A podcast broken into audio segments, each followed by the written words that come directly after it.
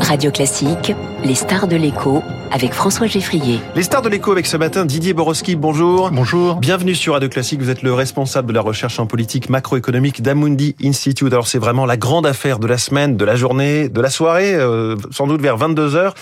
L'élève attend sa note, l'élève France, et c'est le professeur Standard Poor's euh, qui va la lui remettre. Il y a un mois, c'est Fitch qui nous dégradait, passant de double A à double A moins. Est-ce qu'on a raison de se faire peur?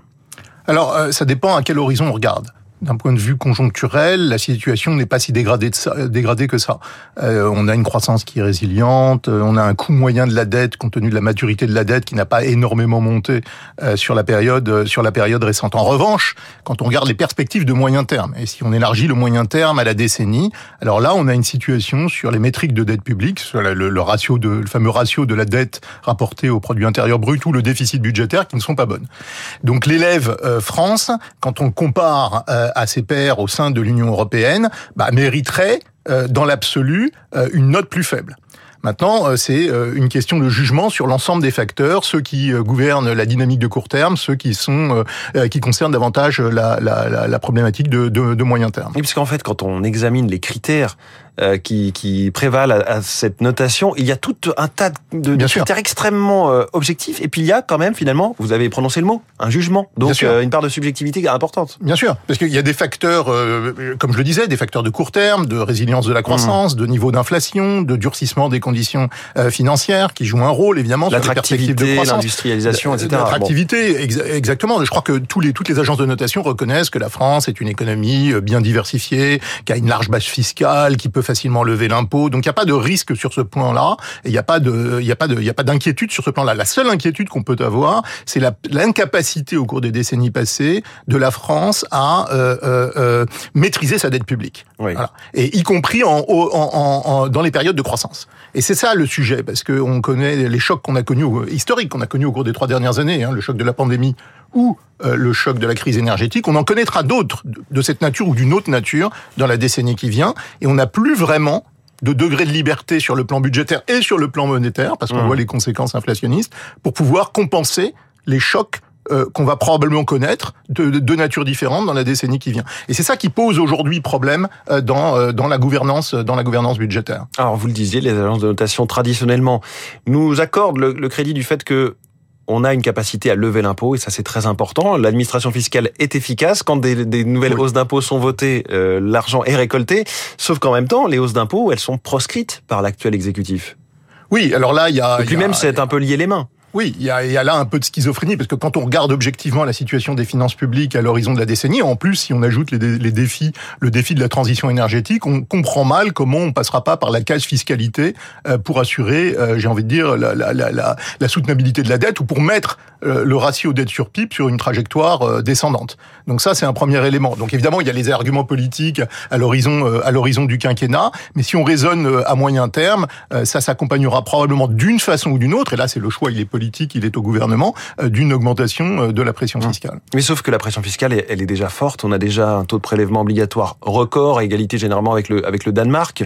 Là, les économistes aussi disent euh, Bon, est-ce qu'il faut vraiment augmenter les impôts? C'est pas forcément. mais Et puis les entreprises aussi nous disent, il faut continuer à baisser les impôts de production, par exemple. Non, mais là il y a un choix politique très net à faire. Ça peut passer par la casse fiscalité, ça peut passer aussi, et ça devra passer aussi par une meilleure euh, euh, gestion euh, des dépenses courantes. Parce que les dépenses d'investissement, celles-là, doivent être sanctuarisées, notamment tout ce qui a trait au financement de la transition énergétique. En revanche, les dépenses courantes, elles, devront être davantage maîtrisées et croître bien moins rapidement que le produit intérieur brut. Mais une fois encore, c'est quelque chose qui a été mis en avant par les économistes depuis plusieurs décennies, et on n'est pas parvenu en France à le faire. Donc encore une fois, dans l'absolu, les agents de notation ont raison de revoir un peu à la baisse euh, leur euh, leur perspective sur la dette française. Enfin, c'est pas quelque chose d'outre mesure surprenant. On verra ce que fait Standard Poor's. Oui, mais aussi, euh, le statu quo n'est pas non, possible. Hein. Bien sûr. D'ailleurs, mon point de vue, c'est que le statu quo serait peut-être plus raisonnable quand on regarde les, la, raison pour laquelle Standard Poor's avait il y a six mois mis sous sous surveillance la, la, la, la note de la dette française. Il y a six mois, notre note n'avait pas changé, mais il y a la perspective qui était ça, passée de stable à négative. C'est ça. Ce qui, en gros, veut dire la prochaine fois, vous aurez peut-être une mauvaise note. Oui, mais depuis, on a quand même quelques éléments d'ordre conjoncturel qui sont plutôt rassurants, notamment la baisse mmh. du prix, euh, par exemple, quand on regarde la baisse du prix du gaz qui a baissé de 50% en six mois. Il y a des éléments rassurants qui étaient très inquiétants euh, à l'hiver dernier. On pourrait très bien justifier. Et puis, en règle générale, quand on met sous surveillance une note de cette façon-là, il s'écoule une période de plus d'un an oui. avant de faire une nouvelle action euh, sur le sur le sur sur la dette. Mais alors, la, la euh, pourquoi Didier Borowski est-ce vécu comme une épée de Damoclès Puisque après la dégradation par Fitch euh, il y a un mois, les taux auxquels la France emprunte sur les marchés n'avaient pas bougé. Oui, non, mais je ne crois pas que ce soit la note de Standard Poor's qui, qui est une épée de Damoclès. La véritable épée de Damoclès, c'est comment maîtriser les finances publiques euh, euh, à moyen terme. C'est ça la vraie, oui. la vraie épée de Damoclès. Mais, mais, juste pour revenir à cette question, oui. si la note s'abaissait, est-ce que lundi matin, l'ouverture des marchés, on peut imaginer que les taux à 10 ans auxquels emprunte la France bondiraient? Non, c'est très improbable, tout simplement parce que les, les, les, investisseurs ont très bien en tête les problématiques de, de, de la France. Et ça, on... c'est un peu du cinéma, pardon, mais... Euh, non, mais je crois ça, que les agences de notation, chose, elles, elles, remplissent leur rôle. Ce sont des agences indépendantes qui euh, ont leur façon de raisonner. Il y a différentes agences de notation. Certaines pondèrent les facteurs euh, qui sont rassurants sur la dynamique de court terme. D'autres, euh, à juste titre, pointent sur les problématiques de moyen terme. Donc ensuite, il y a un effet euh, jugement.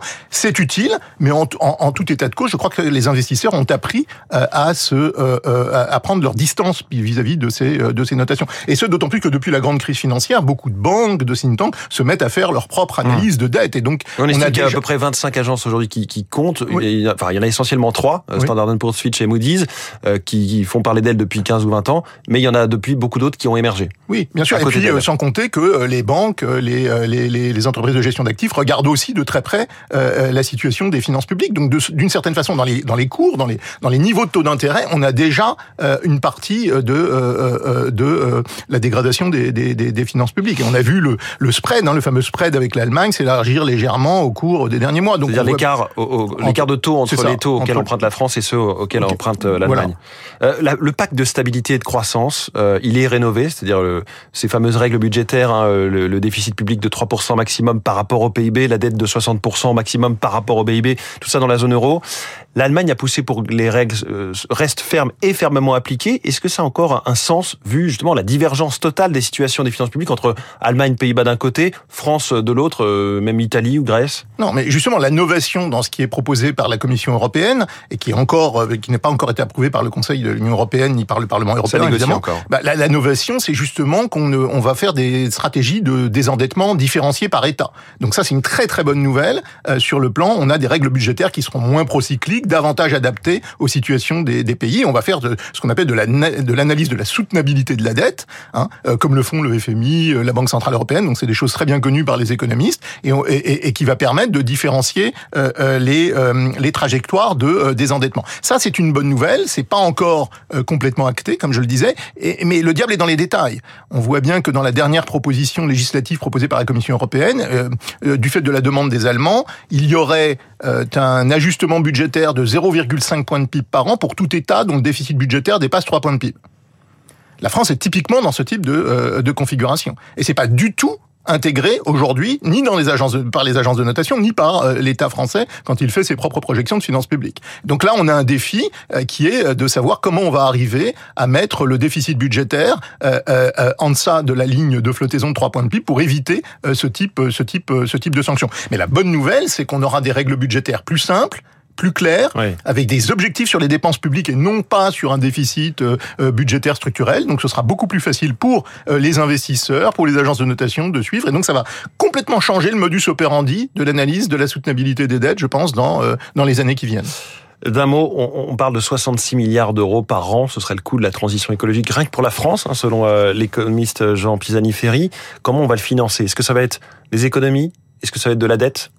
Alors ça, c'est la, la, la, grande question et, et, auquel on n'a pas encore de réponse euh, très claire. Ça ne peut pas être que par la dette publique, ça paraît clair. Il doit y avoir aussi pas, un financement privé. C'est un investissement. Non, mais c'est un investissement, mais les investissements peuvent être financés par le secteur privé, et notamment par l'épargne privée. Et donc le grand débat aujourd'hui en Europe, c'est comment euh, relancer et, et renforcer l'union des marchés des capitaux de façon à mobiliser l'épargne privée sur des projets d'investissement. Tout ne pourra pas passer par la case dépenses publiques. Alors en revanche, il y aura une partie qui passera par la, la case dépenses publiques, et là c'est un véritable défi en termes de finances publiques, parce que dans le projet de la Commission de la réforme du pacte des stabilités de croissance dont vous parliez, il y a l'idée qu'il n'y aura pas de traitement séparé pour les dépenses d'investissement, ce qui signifie en creux que la pression pour réduire l'endettement sera sur les dépenses de fonctionnement, avec les soucis d'acceptabilité sociale évidemment de ce type de, réduction budgétaire. Donc ça doit passer par le secteur public, ça doit passer aussi par le secteur le secteur privé, et là il y a un débat qui est en cours au sein des Européens pour voir comment comment assurer ce financement de la transition énergétique. Bon, Sébastien et on sait que vous serez devant vos écrans ce soir à 22h, Didier Borowski, pour voir ce que nous dit Standard Poor's. Merci beaucoup, responsable de la recherche en politique macroéconomique d'Amundi Institute, notre star de l'écho ce matin. 7h24, 7h24.